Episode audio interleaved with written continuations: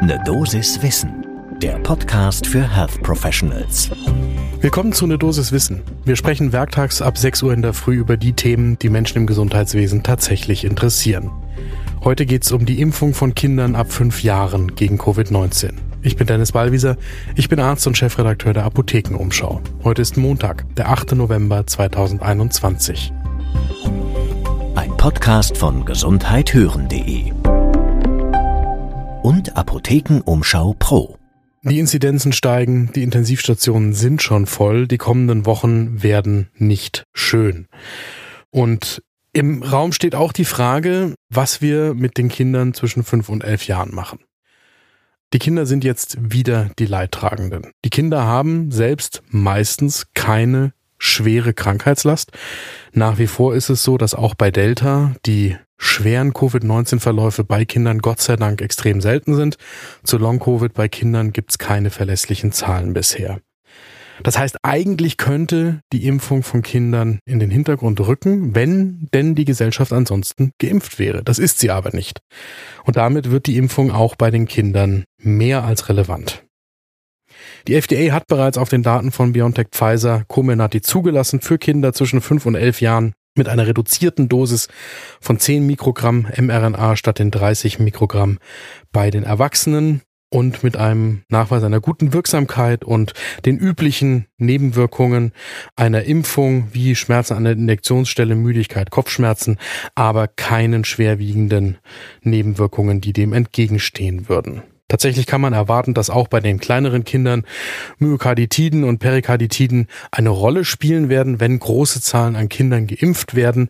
Aber die FDA geht davon aus, dass das dann gut zu behandeln sein wird und bewertet deswegen den Nutzen nach wie vor höher als potenzielle Nebenwirkungen und deren Schäden. Die EMA in Europa hat sich noch nicht geäußert. Man geht im Moment davon aus, dass sie das bis Weihnachten in jedem Fall tun wird. Und so wie die EMA in den vergangenen Monaten agiert hat, würde ich mal davon ausgehen, dass die EMA Comirnaty auch für die Kinder zwischen fünf und elf Jahren zulassen wird.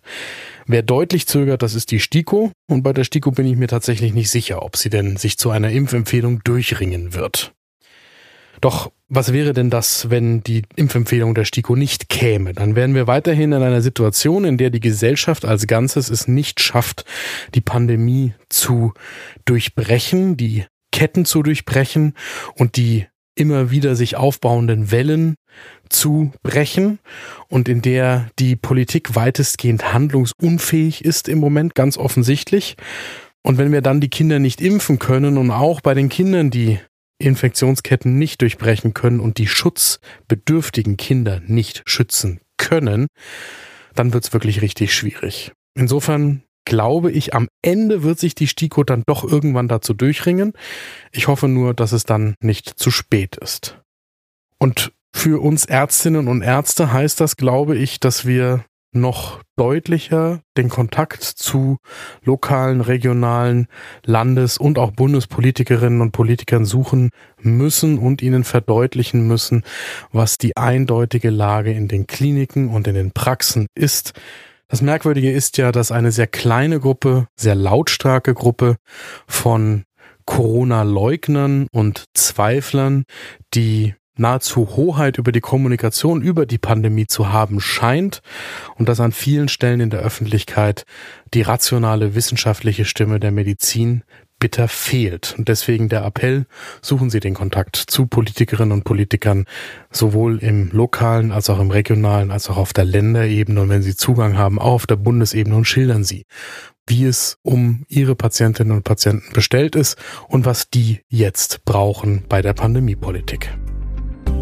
Gibt es Themen, die Sie hier gerne werktags ab 6 Uhr in der Früh hören würden, dann schreiben Sie mir eine Mail an eine Dosis Wissen at apotheken-umschau.de und folgen Sie diesem Podcast.